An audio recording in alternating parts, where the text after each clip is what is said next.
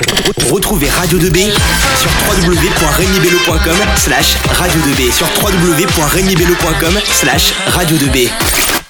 Bonjour à tous, on se retrouve aujourd'hui sur Radio 2B pour une interview un peu particulière mais qui touche quand même un peu à la politique, durant laquelle je serai de nouveau en compagnie de Dorian. Salut Dorian.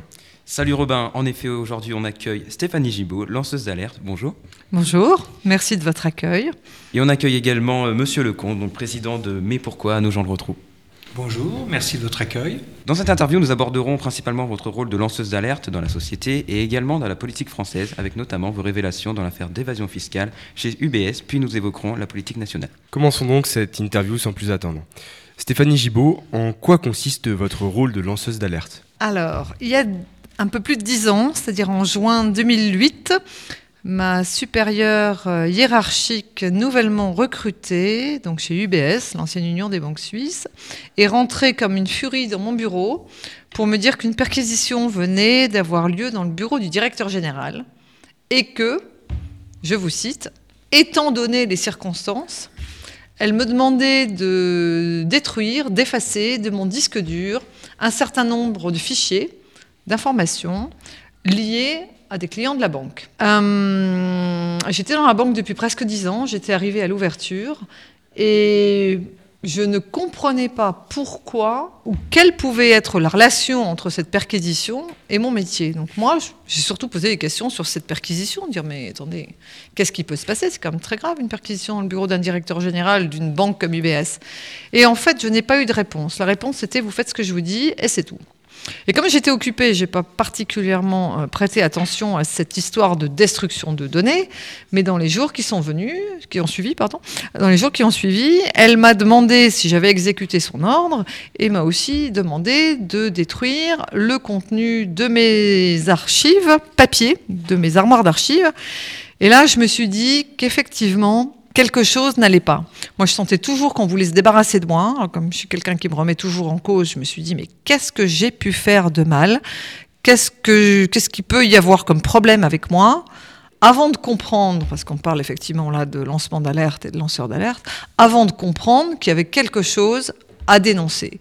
Donc pendant six mois, donc de, du mois de juin 2008 jusqu'à la fin de l'année 2008, j'ai rencontré des collègues banquiers qui ont expliquer l'un après l'autre, avec des informations excessivement précises, qu'effectivement mon métier, qui était un métier festif, un métier de représentation publique, alors quand je dis festif, à l'intérieur d'une banque, tout est relatif, hein, puisque une banque, c'est, plutôt relativement sérieux, voire très sérieux. Euh, moi, j'avais le seul métier de ce qu'on pourrait dire en anglais d'entertainment, c'est-à-dire euh, d'offrir des plateformes événementielles en fonction des hobbies et des goûts des clients, parce que la gestion de fortune, qu'est-ce que c'est? C'est la transmission du patrimoine de génération en génération.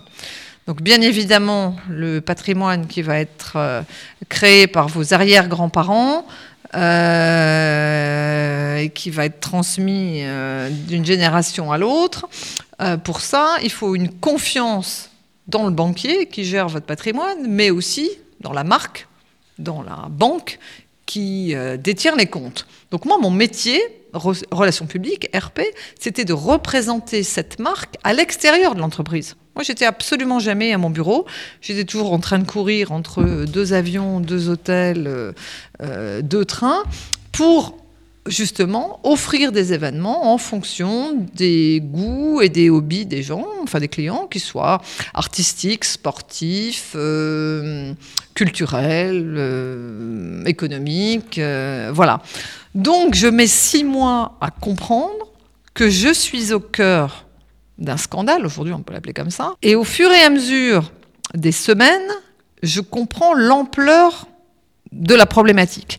C'est-à-dire qu'il y a dix ans, si vous ouvrez les médias, si vous retrouvez des archives, il y a plus de dix ans, personne ne parlait d'évasion fiscale, personne ne parlait de blanchiment d'argent, personne ne parlait de démarchage de la part de banquiers suisses sur le territoire français, personne ne vous parlait de ces déficits, de cette dette, de cette austérité, de cette crise. Donc en fait, il y a dix ans, quand on replace ça dans son contexte, on m'a pris comme une folle, une folle furieuse. C'est-à-dire que moi, je ne détruis pas ces données parce que j'étais occupée à organiser un tournoi de golf avec mes, collègues de Genève, mais surtout parce que je suis perturbée par cette perquisition dans le bureau de Patrick de Fayette, le directeur général, et que moi je me dis, mais enfin ça fait dix ans que je suis là, ça fait cinq ans que je travaille avec lui, qu'est-ce qu'il peut y avoir qui, qui ne soit pas très correct? Je pense que le problème est dirigé contre moi.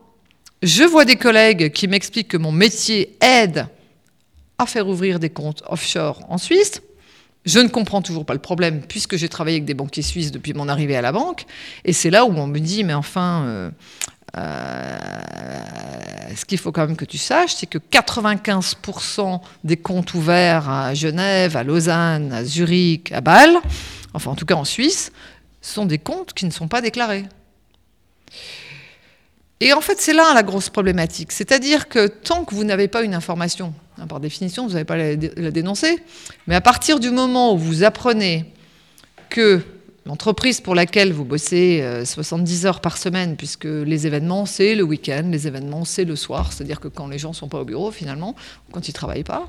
Donc l'entreprise pour laquelle vous êtes à la fois compétente, dévouée, vous faites votre métier avec passion, c'est servi de vous. Donc ça, c'est quand même le premier choc. Le deuxième choc, c'est d'apprendre qu'on vous a trahi, qu'on vous a trompé, qu'on vous a menti, et qu'en plus, donc, votre métier que vous croyez et que vous avez fait avec la plus grande honnêteté sert à ce qu'on peut appeler aujourd'hui un crime, hein, l'évasion fiscale en bande organisée. On sait aujourd'hui que ça a séché les économies de nos pays, parce que moi je suis un des témoins qui peut vous dire que ce qui s'est passé en France, ça s'est passé en tous les pays d'Europe, dans tous les pays d'Amérique latine, ça s'est passé aux États-Unis où UBS a été condamné, mais ça s'est passé ailleurs sur la planète. Donc vous vous dites, mais qu'est-ce que je fais de ça? Et en fait, moi, mon histoire, c'est un peu comme des poupées russes, vous voyez, c'est un fil qui en tire un, autre, une histoire qui en amène une autre.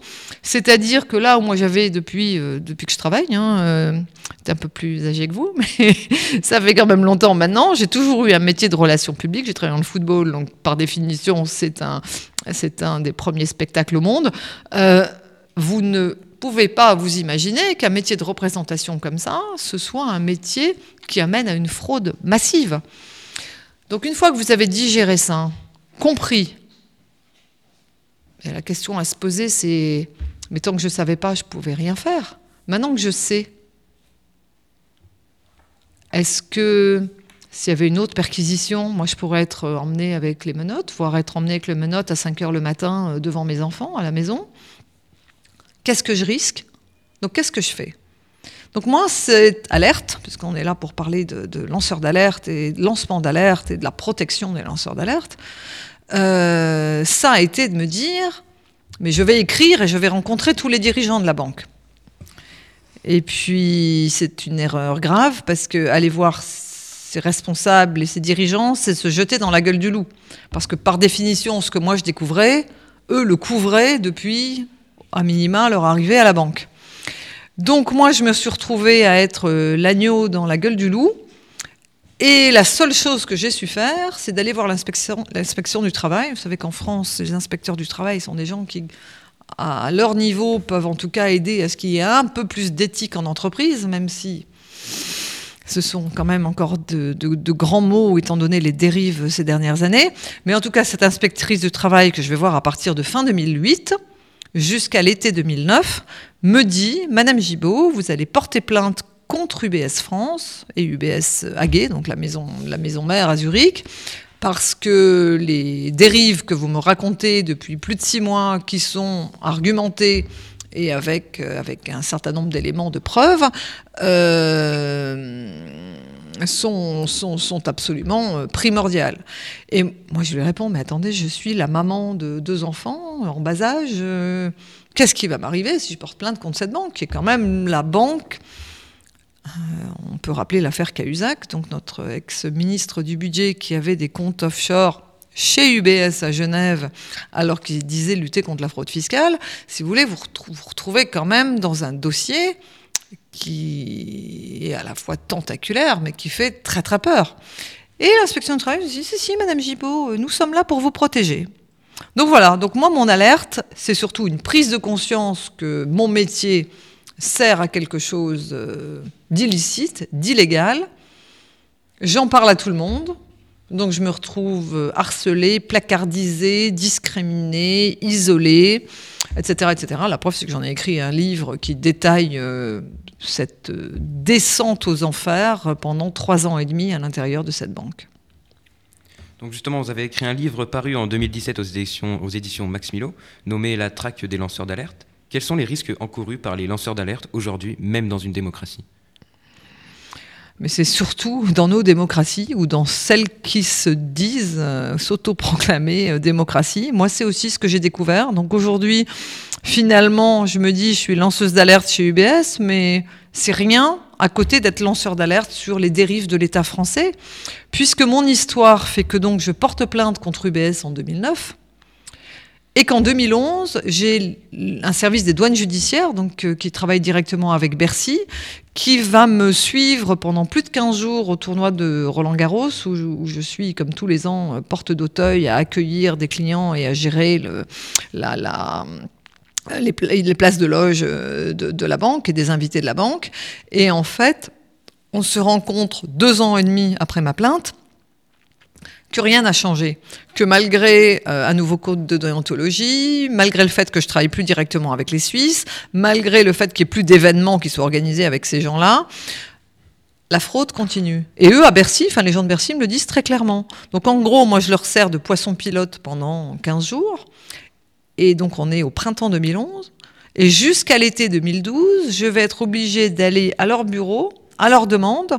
Ce sont ce qui s'appelle des fonctionnaires assermentés, hein. c'est-à-dire que moi, quand ils me sautent dessus, ils ont un badge avec euh, République française, euh, les trois couleurs de notre drapeau euh, représentées. Vous pouvez pas vous soustraire à ça. vous avez le droit de ne pas voir un journaliste quand il vous appelle. Va dire, j'ai pas le droit de répondre à un média, mais un fonctionnaire assermenté, vous pouvez pas lui dire, écoutez, moi, j'ai aucune envie de, vous parler. Donc, en gros, j'ai été piégée par le droit français et par l'administration française qui m'a demandé de sortir pendant plus d'un an des informations confidentielles appartenant au serveur de mon employeur. Moi, je venais de faire une dépression, j'étais quand même en état de faiblesse pour dénoncer à l'intérieur d'une banque un système qui est un système criminel, avec une inspection du travail qui me dit Madame Gibault, vous portez plainte, et en même temps UBS qui demande de me licencier, et l'inspection du travail qui refuse mon licenciement. C'est-à-dire, c'est kafkaïen. Et puis effectivement, beaucoup de gens me disent aujourd'hui, mais il eût, il eût valu, il eût mieux valu se taire. Ah mais on est complètement d'accord, c'est-à-dire que tous ceux qui ont couvert ont tous eu des promotions chez UBS et ou travaillent tous à la concurrence depuis 2009. Moi, je vis un enfer depuis 2010.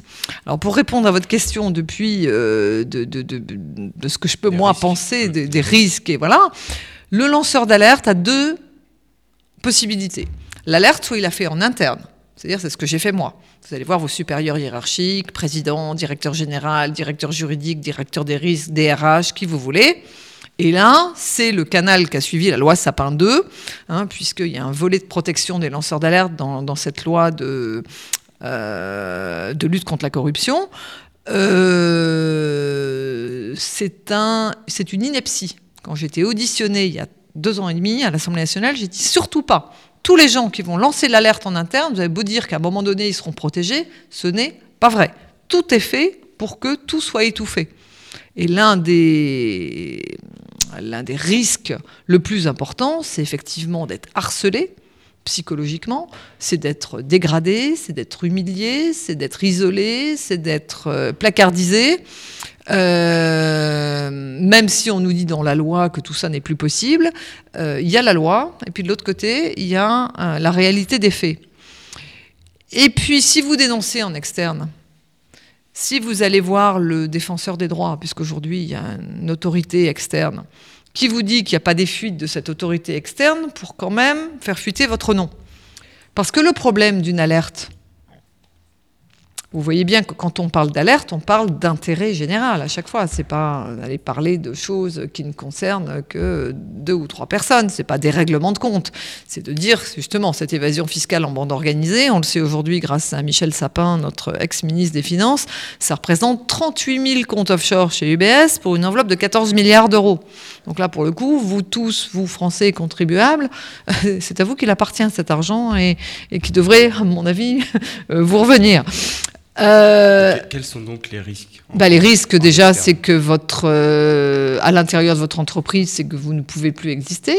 Vous êtes licencié, et puis une fois que vous êtes licencié, il y a une solidarité du monde du travail qui fait que les gens honnêtes, passionnés de leur métier, qui ont une carrière, avec une affaire comme celle-là, sont radioactifs. C'est-à-dire que moi, je suis un cas précis où j'ai été licencié le 10 février 2012 pratiquement sept ans après, euh, impossible, impossible de me recaser professionnellement. Et c'est pas, c'est pas au niveau de la banque. Moi, j'ai un profil plutôt communication. Donc, j'ai écrit hein, des radios, des télés, des agences de com, euh, des boîtes du CAC 40. Enfin, voilà.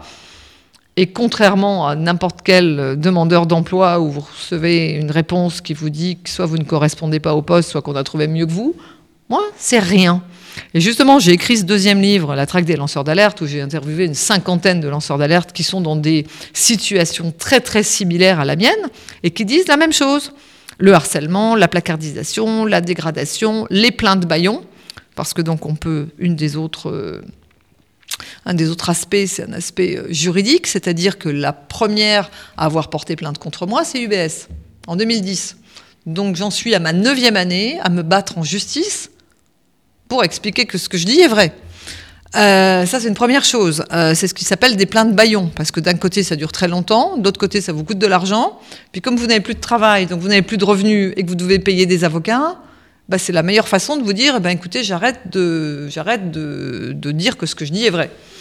Euh, donc, si vous voulez, entre les, les mesures répressives sur l'emploi, la justice qui est utilisée par nos ennemis comme l'outil de harcèlement qui est le pire et auquel vous n'avez pas pensé, puisque pour nous, la justice, pour n'importe quel citoyen, la justice, justement, on se doit d'être éthique et se doit d'être euh, équitable.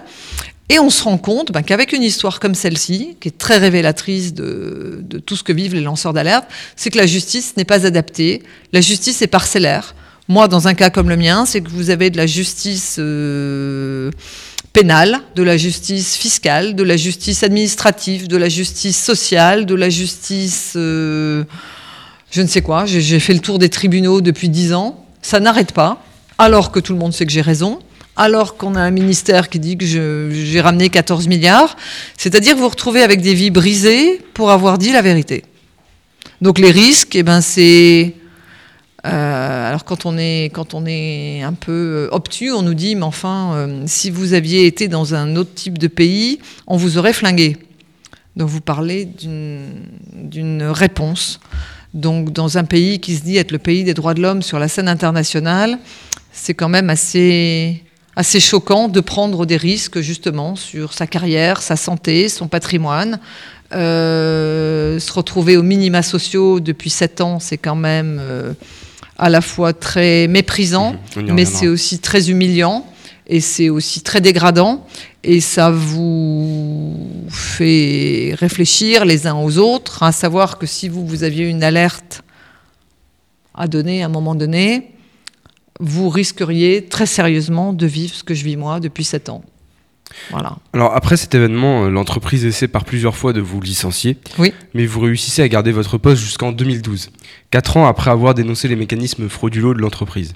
Comment se sont déroulées ces quatre années au sein de l'entreprise?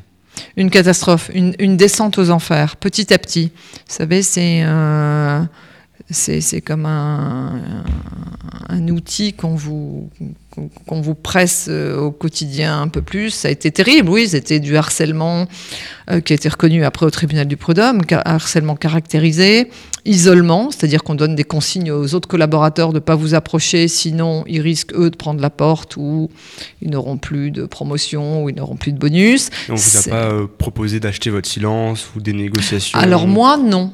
Beaucoup, c'est arrivé à beaucoup de lanceurs d'alerte. Moi, UBS n'a qu'une seule stratégie, parce que toutes les multinationales ont des stratégies. Celle d'UBS depuis 2008, c'est cette femme est folle. Cette femme a inventé une histoire. Cette femme euh, voulait tirer beaucoup d'argent. Euh, et puis maintenant, étant donné ma situation, ils ont changé. Ils disent toujours cette femme est folle, cette femme a inventé une histoire, mais elle veut une notoriété. Et c'est pour ça, d'ailleurs, qu'elle est très contente d'être dans les médias. Et c'est ça que je disais tout à l'heure. C'est-à-dire qu'à partir du moment où il y a un lien entre l'alerte, de quoi parle-t-on? Là, en l'occurrence, on parle d'évasion fiscale en bande organisée. Et qu'on a un nom en face, le nom d'une personne. On se focalise sur le messager, en anglais on dit shoot the messenger, et on ne se focalise pas sur l'alerte. La seule et unique question est la suivante, est-ce qu'UBS a aidé, oui ou non, à aider nos plus riches contribuables à frauder le fisc La réponse est oui, et elle n'est pas dans la voix de Stéphanie Gibault, elle est dans la voix de Michel Sapin, ministre des Finances, qui dit devant moi en 2016 sur le plateau de Élise Lucet de Cache Investigation, le dossier UBS, je vous l'ai dit tout à l'heure, c'est 38 000 comptes offshore chez UBS à Genève à hauteur de 14 milliards d'euros. Donc à partir du moment où vous avez une information aussi importante que celle-là qui vient d'un ministre, soit on peut se dire que le ministre est fou, pourquoi pas. Euh, on peut dire aussi que Stéphanie Gibault est folle, mais enfin moi, ni de près ni de loin, j'ai de relation avec Michel Sapin. Donc, euh, et je ne suis, pas, je suis pas ministre, et je ne suis pas protégée par la République à aucun niveau. Donc la justice par rapport à ça, on se rend compte qu'elle est à la fois parcellaire et qu'elle n'est pas très adaptée aux enjeux. Euh, alors je ne sais pas si ça répond à votre question, mais donc en tout cas pendant quatre ans dans la banque, moi ce qui m'arrive juste, c'est de plus être un, collaborateur comme les autres, puisque entre le harcèlement et tout le reste, on me sous, comment on appelle ça, sous-grade, dégrade, et je deviens responsable de, des hôtesses d'accueil à l'étage où, les clients du BS euh, euh, étaient reçus pour vérifier si les plantes vertes et les fleurs sont bien arrosées. C'est-à-dire que tout est fait pour que, pour craquer. C'est-à-dire que moi j'en ai fait une dépression, mais on n'est peut-être pas là pour parler de suicide de lanceurs d'alerte ou de lanceurs d'alerte qui sont disparus. Mais il y a beaucoup de gens qui ne supportent plus ces pressions, ce harcèlement caractérisé, parce que c'est juste insupportable. Moi, je dis souvent, je ne suis pas lanceur d'alerte, je suis une rescapée, je suis une survivante. Alors au final, vous jouez un rôle clé dans le dénouement de cette affaire. Quand et pourquoi avez-vous décidé de révéler tout ce que vous saviez sur les activités illégales de l'entreprise Parce que quand j'ai eu compris que j'étais au centre d'une histoire qui était aussi grave, je me suis dit que je ne voulais pas à un moment donné pouvoir en être complice ou coupable. Point. C'est-à-dire que vous ne pouvez pas élever des enfants avec des valeurs et puis en même temps fermer les yeux sur des dérives qui sont aussi importantes. moi, j'ai alerté tout le monde dans la banque, donc là on parle de lancement d'alerte, j'ai alerté tout le monde dans la banque. Euh, comme j'étais aussi une élue du personnel, j'ai alerté par les réunions, euh, j'étais secrétaire du comité d'hygiène de sécurité des conditions de travail, donc j'ai alerté par ces réunions. Et là, étonnamment, tous les élus se sont désolidarisés de ma démarche. Je vous donne les termes euh, tels que je les ai. Eh bien, voilà. Pourquoi est-ce que je suis différente des autres? Vous savez, moi, souvent, les journalistes m'ont dit Mais Madame Gibault, pourquoi est-ce que vous n'avez pas euh, détruit les données quand on vous a demandé de le faire? Et puis après m'avoir posé 350 euh, fois la question, j'ai retourné le truc en disant Mais expliquez-moi pourquoi tous les autres l'ont fait. Alors, on va aborder euh, l'aspect politique de cette affaire. Après ces révélations qui ont permis la mise à jour, comme vous l'avez dit, de plus de 38 000 comptes offshore auprès du ministère de l'économie, et qui ont également permis à l'État de récupérer près de 14 milliards d'euros, vous viviez au RSA dans l'impossibilité de retrouver un travail en votre qualité de lanceuse d'alerte. Attendiez-vous plus que l'État fasse plus pour vous euh, grâce à vos services rendus? Écoutez, moi justement, c'est pour ça que je vous disais, euh, je crois qu'aujourd'hui je suis même plus euh, lanceur d'alerte sur le fonctionnement de l'État français que lanceur d'alerte sur UBS, parce que bien évidemment que non. Enfin, vous vous imaginez pas qu'en allant dénoncer une affaire aussi grave que celle-ci, où l'État français vous oblige, grâce à des fonctionnaires assermentés, à donner des informations confidentielles qui appartiennent au serveur de votre employeur, l'État, enfin l'État, l'administration, et en l'occurrence c'est le ministère des Finances, vous laisse tomber. C'est complètement inimaginable. Moi, j'étais en état de faiblesse, hein, c'est ce que je vous dis tout à l'heure. J'en ai fait une dépression en 2009-2010 de cette histoire. Donc, euh, euh, c'est pas, pas rien de le dire. Euh, non, moi j'ai travaillé 26 ans de ma vie, j'ai toujours travaillé bien plus que tout le monde, j'ai une santé qui était plutôt une santé de fer, je ne m'attendais pas à ce que le monde du travail me tourne le dos et qu'au-delà de ça, l'État français euh, qui se dit lutter contre la fraude fiscale et qui dit vouloir protéger les lanceurs d'alerte me laisse tomber, bien évidemment non. Bien évidemment non. Et 14 euh, milliards d'euros, ça, pèse quand même dans un État. Et à ce moment-là, au moment où vous permettez à l'État de récupérer cet argent, il euh, y a un livre qui sort qui s'appelle 600 euh, milliards pour la France. Et donc, euh, en fait, dans ce livre, l'auteur a décrit la nécessité de l'État français, pour pallier à la crise économique, de trouver 600 milliards d'euros. 14 milliards sur 600 milliards d'euros. Oui, mais c'est une partie de c'est une partie de l'iceberg. Hein. L'évasion fiscale en bande organisée, c'est le fléau de ce début de 21e siècle. Enfin, ça fait ça fait 30 ans que ça dure, mais là, on a atteint, si vous voulez, des chiffres euh, records. On n'arrête pas de nous dire que grâce à l'échange automatique d'informations, euh, il n'y a plus d'évasion fiscale. Euh, à Bercy, les, les syndicats nous disent qu'on vient de supprimer 3100 postes, alors que l'évasion fiscale atteint 100 milliards euh, par an, et qu'en tout pour la France, aujourd'hui, ce serait 1000 milliards dehors. Euh, donc en fait, il y, deux, il y a deux poids, deux mesures, et puis surtout, il y a un discours, point. Et derrière les discours, où sont les actes? Parce qu'en fait, c'est ça. Pourquoi est-ce que dans les autres banques, les gens ne disent rien? Mais parce que je suis l'exemple parfait, ou le contre-exemple parfait, vous le mettez comme vous voulez, de ce qu'il faut surtout pas faire. Les gens vivent en état de terreur en entreprise, et c'est bien pour ça qu'ils obéissent au doigt et à l'œil, et c'est bien pour ça qu'ils sont tous euh, dans des situations de stress, parce que à un moment donné, il y a un problème qui arrive avec la conscience. Moi, hier, j'ai donné une conférence devant 300 ou 350 asset managers, donc des, des, gens qui travaillent dans des banques partout dans le monde, a 60 pays représentés, Aujourd'hui, une voix comme la mienne, ça porte enfin parce qu'on est peut-être à l'aube d'une deuxième crise financière qui va être bien plus grave que celle de 2008. Alors imaginez un petit peu, ça veut dire que tous ces gens-là, ils vont se sentir, ou ils commencent à se sentir co-responsables de ce sur quoi on leur demande de fermer les yeux depuis des années. Imaginez quand même, chez UBS, moi j'ai travaillé en France avec 150 banquiers, ils étaient au moins 150 banquiers suisses aussi, c'est-à-dire au moins aussi nombreux à venir euh, démarcher, aspirer euh, nos, nos, nos fortunes françaises mais où est-ce qu'ils sont, tous ces gens-là? Alors vous imaginez, ils ont peut-être des problèmes aussi euh, aujourd'hui avec euh, la justice pénale. J'en sais rien. probablement. Euh, à un moment donné, les gens vont être rattrapés par leur conscience. Donc c'est en train d'arriver. Donc moi hier je donne une conférence où finalement il y a 200 personnes à la fin qui viennent me dire qui sont très intéressées pour lire mon livre parce que j'ai eu un courage inouï. Le lancement d'alerte c'est quoi? C'est pas autre chose que ça c'est avoir du courage là où les autres disent euh, après moi le déluge, euh, courage Fillon. Chez UBS, il y a eu un plan social en 2009, euh, on en avait brièvement parlé tout à l'heure. tout le monde est parti en prenant un chèque. Tous les gens travaillaient à la concurrence et dans des banques concurrentes où on le sait aujourd'hui par les Panama Papers, par les Football Leaks, par les Malta Files, par les Dubai Papers, les Paradise Papers, où toutes les banques, toutes les grandes banques de la place, françaises, européennes et autres, ont fait la même chose. Alors, est-ce que vous avez postulé pour un travail euh, après cette affaire? Et si oui, quels motifs ont été cités justement pour justifier les refus? Oui, j'ai écrit à beaucoup d'entreprises, euh, j'ai répondu à des annonces, puisque forcément je suis euh, affiliée à Pôle emploi. Euh, et puis j'ai envoyé pas mal de candidatures spontanées, essentiellement dans des télés, dans des radios, dans des cabinets, des agences de communication, etc.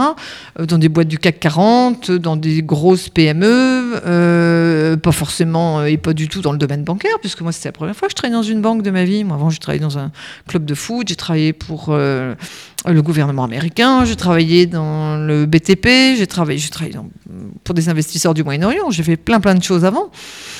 Et il n'y a pas de réponse. C'est ça qui est complètement fou. C'est rien, vous, vous n'existez plus.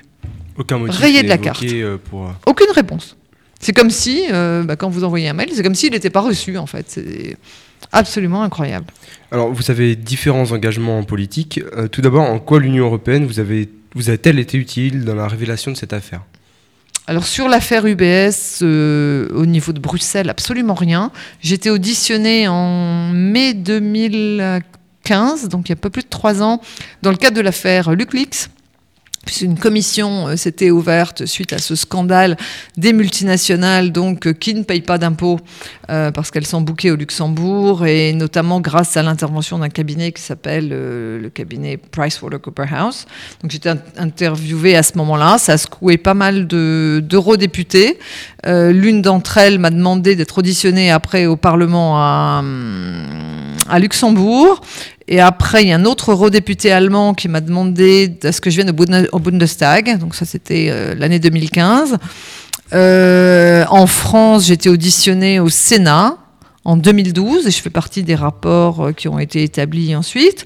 Et puis j'ai été auditionnée en 2013 à l'Assemblée nationale par Yann Gallu qui travaillait à l'époque justement aussi sur, sur ces problématiques de paradis fiscaux et d'évasion fiscale en bande organisée. Voilà. Pourquoi avoir choisi de rejoindre Nicolas Dupont-Aignan et son mouvement Debout la France après cette affaire? Alors, je ne suis pas, contrairement à ce qui a souvent été dit, je ne suis pas du tout membre de Debout la France, je ne suis pas encarté Debout la France.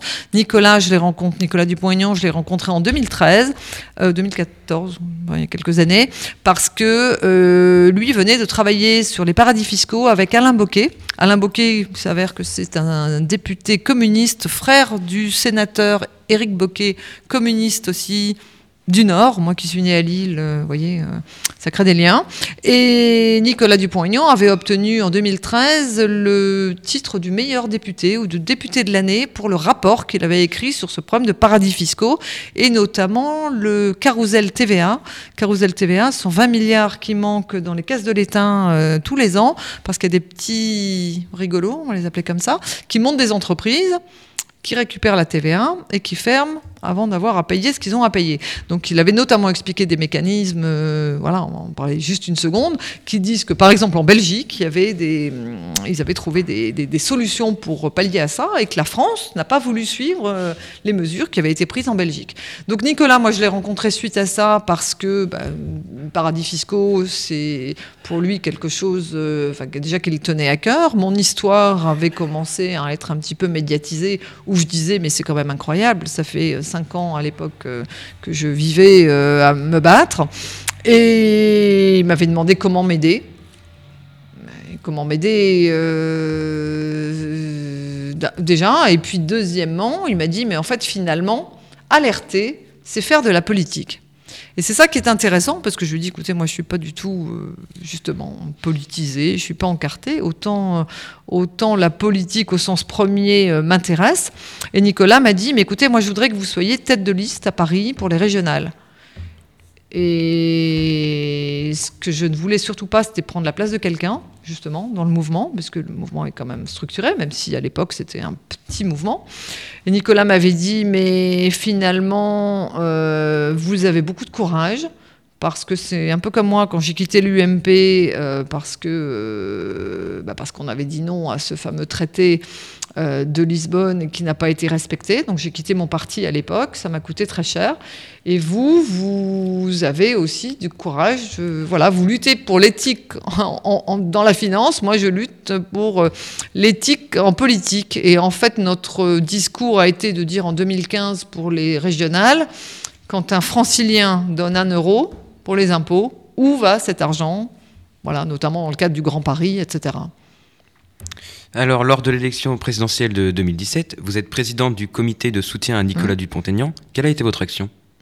Oh, rien, enfin rien. Si, euh, j'étais présidente du comité de, soutien parce que euh, ben, Nicolas, c'est quelqu'un d'intègre, c'est quelqu'un d'honnête et que c'est important que justement tous les gens intègres et tous les gens honnêtes se, se rassemblent, se fédèrent et autour de valeurs justement qui sont celles que je viens de vous expliquer. Euh, c'est pas rien d'être président du comité de soutien. Non, mais j'étais avec des gens. Oui, absolument. Mais j'étais avec des gens très bien, qui sont par exemple Dominique Jamet, euh, euh, qui a longtemps travaillé au, Figaro, euh, et tous les gens qui entourent Nicolas Dupont-Aignan sont des gens qui sont des gens qui disent des choses très intéressantes et surtout des choses constructives. Parce que c'est un peu comme en finance, c'est un peu ce que j'expliquais hier.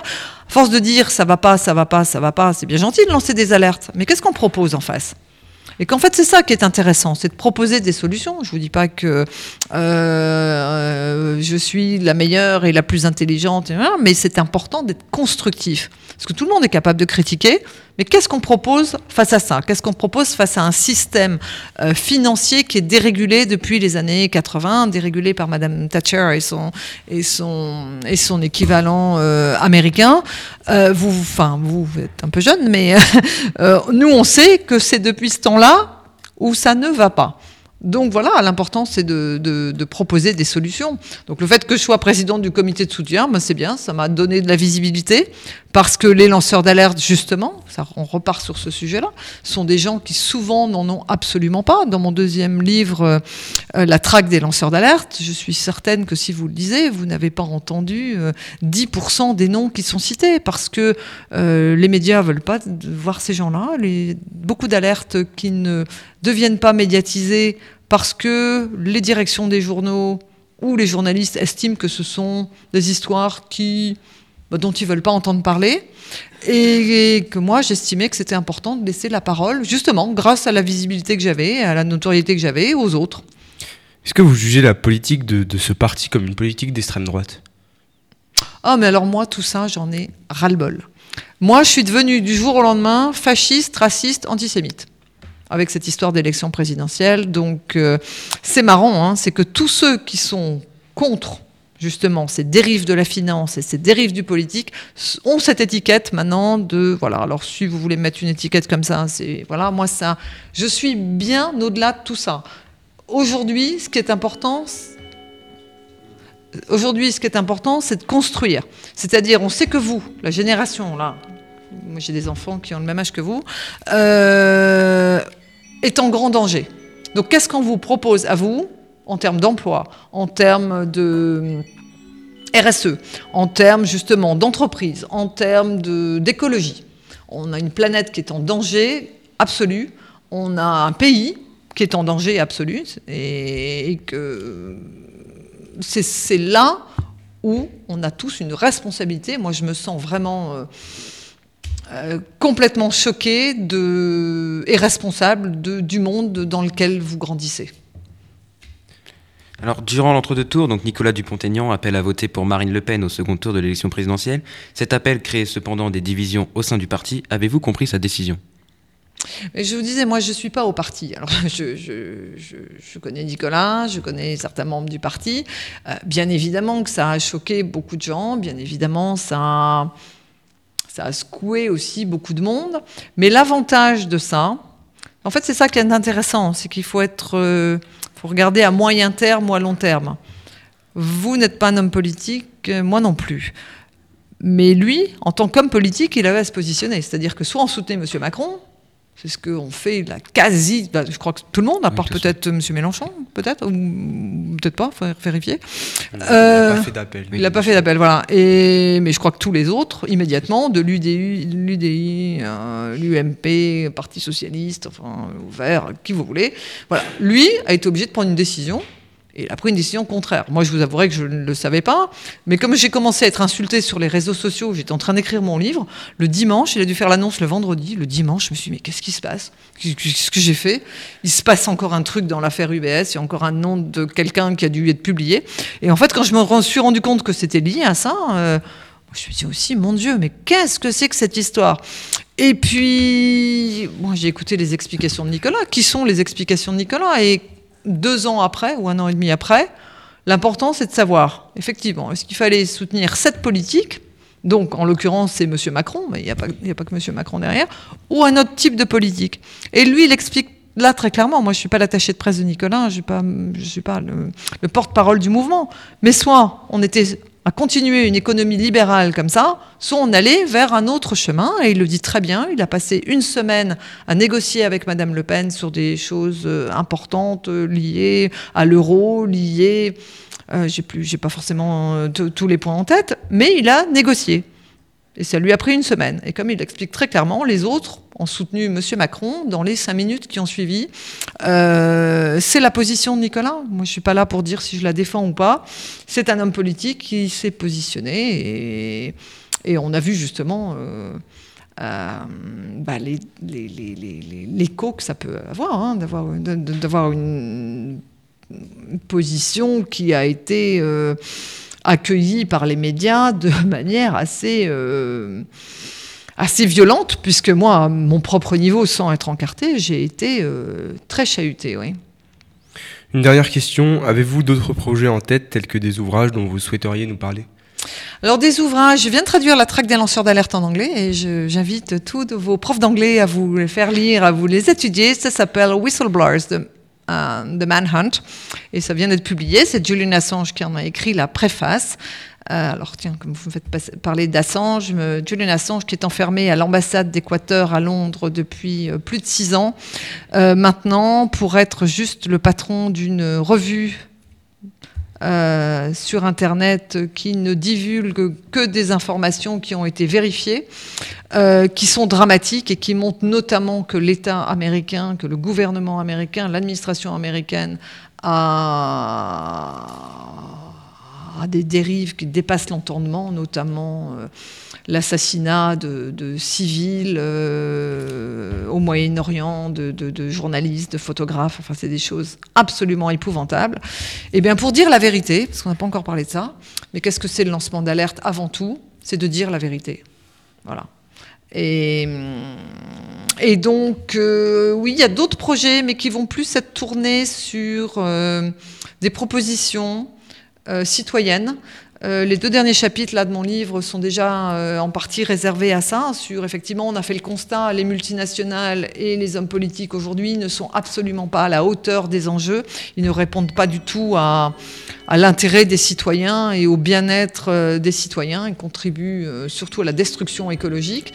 Donc une fois qu'on a compris ça, comment est-ce qu'on s'organise, nous tous, nous les 99 quel que soit notre âge, notre sexe, notre religion, euh, notre couleur de peau, pour faire en sorte de revivre ensemble correctement et de donner du sens à ce qu'on fait. Parce qu'en entreprise, aujourd'hui, il y a véritablement euh, un non-sens des,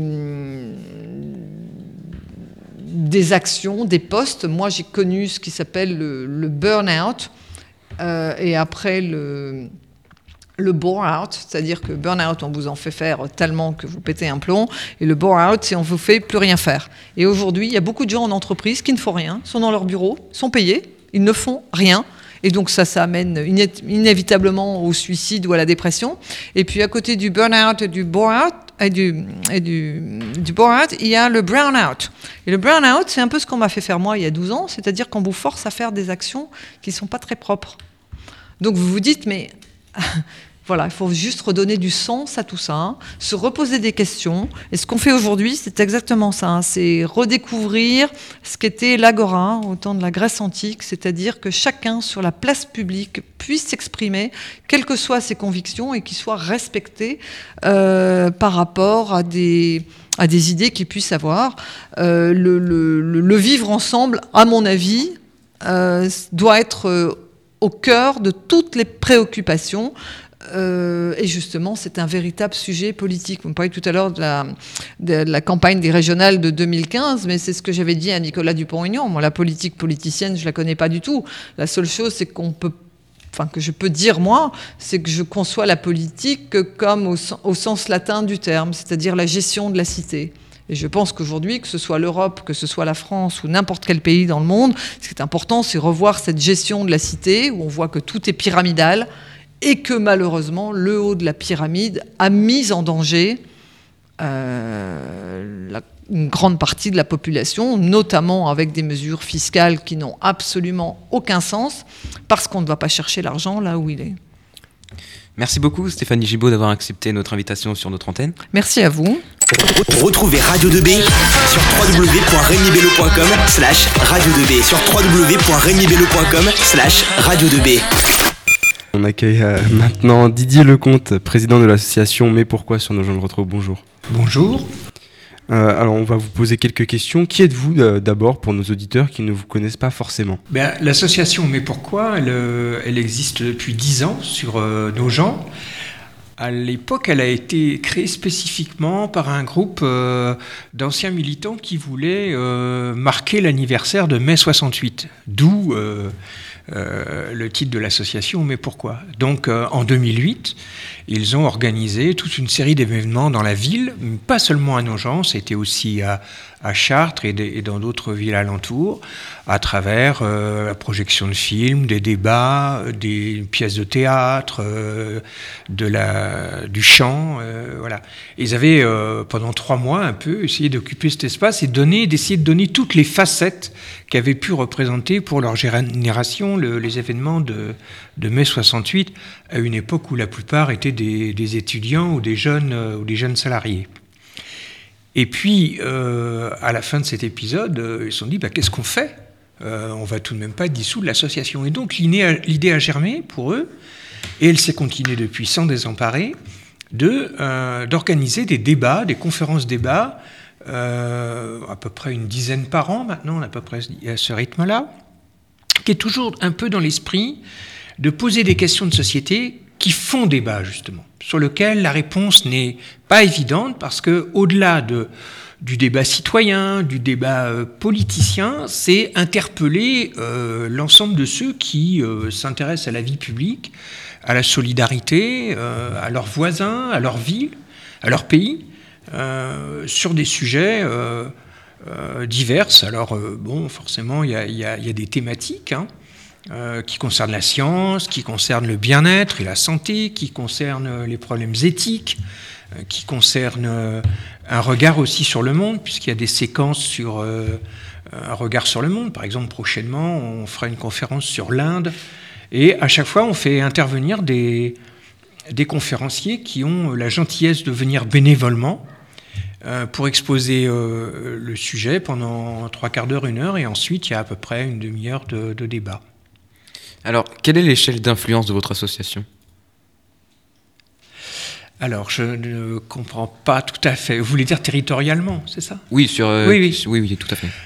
Bah, écoutez, si je m'en tiens, on diffuse à peu près 900, euh, 900 euh, mails d'alerte à chacune de nos conférences. si je m'en tiens à ceux qui viennent participer, c'est jamais les mêmes publics, mais il y a beaucoup de Nogentais et autour de nos gens, mais il y a aussi euh, des voisins de l'Orne, il y a aussi, euh, on a de bons relais sur la Sarthe. Donc voilà, on va dire que c'est 50 euh, km à la ronde. Il nous arrive d'avoir, nous avons des adhérents par exemple qui habitent Chartres et qui viennent assez régulièrement. Et quels sont les objectifs de votre association? Le débat. Le débat, l'esprit critique, la participation euh, à l'écoute, l'écoute de la vie différente, l'écoute de l'autre, euh, éventuellement de trouver une synthèse, mais dans notre pays, ce n'est pas toujours évident. Mais en tout cas, c'est de soulever des problématiques et de soulever des questions. Par exemple, euh, je me souviens, on a organisé un débat sur le médicament. Il y a, deux ans. C'était un sujet qui était assez euh, assez vigoureux dans la salle. Hein. Il y avait ceux qui étaient des partisans de, euh, euh, comment dire, des médecines douces. Et puis, il y avait aussi dans la salle des gens qui sont des Auréliens. Oui, vous savez que dans notre département, il y a beaucoup de laboratoires pharmaceutiques. Donc forcément, ils portaient un autre regard sur la place du médicament. Voilà notre objectif, c'est celui-là, c'est d'organiser un débat avec des citoyens qui se posent des questions, qui écoutent ce que dit l'autre, qui sont capables d'entendre un avis différent mais qui en même temps en font leur miel. Alors, qu'avez-vous envie de dire à nos auditeurs qui pourraient être susceptibles d'être intéressés par Mais pourquoi? Ah bah, il faut qu'ils s'intéressent euh, à nos sujets. Alors, il y a des, on va être honnête, par exemple, il n'y a pas très longtemps, on s'est retrouvés euh, ensemble au lycée à la faveur de la fête de la science, puisqu'on participe tous les ans à des événements départementaux sur la fête de la science au mois d'octobre. Euh, je sais que plusieurs lycéens s'intéressent à ces sujets scientifiques. Il y avait eu sur l'astrophysique, euh, là dernièrement c'était sur euh, la plasticité du cerveau. L'an passé, c'était un sujet sur où en est-on de, de, la pensée darwinienne, voilà, Darwin et l'évolution. Mais il y a d'autres sujets qui peuvent les intéresser, des sujets de société, sur là par exemple les lanceurs d'alerte ça relève complètement de l'intérêt, me semble-t-il, euh, de la construction du monde que euh, la génération que vous êtes allait devoir porter, affronter et transformer. il y a d'autres sujets, je le dis avec humour, qui peut-être vont vous, moins vous intéresser. Par exemple, au début de l'année 2019, on va traiter de la fin de vie. Donc, il est probable que les lycéens s'intéressent moins à des sujets de cette nature. Encore que ceux qui ça, envisagent de faire médecin peuvent être intéressés par un sujet de cette nature. Merci beaucoup Didier Lecomte d'avoir accepté euh, notre invitation. Bah, merci de nous avoir donné la parole et en tout cas, euh, on attend de vous retrouver euh, tous les mois à notre conférence débat, en général à la salle Simone Signoret. Merci beaucoup par votre truchement à l'association Mais Pourquoi, qui a permis de faire venir Stéphanie Gibaud dans notre studio. Merci également au cercle Condorcet Violette d'Eure-et-Loire, qui ont permis également la venue de notre invité du jour. Vous pouvez retrouver cette interview comme beaucoup d'autres sur le site de Radio 2B, disponible à partir du site de notre lycée www.remibello.com. On se retrouve très vite pour une nouvelle vidéo. On se quitte en musique. À bientôt. Radio 2B, la radio du lycée Rémi Bello et du collège Pierre Brossolette.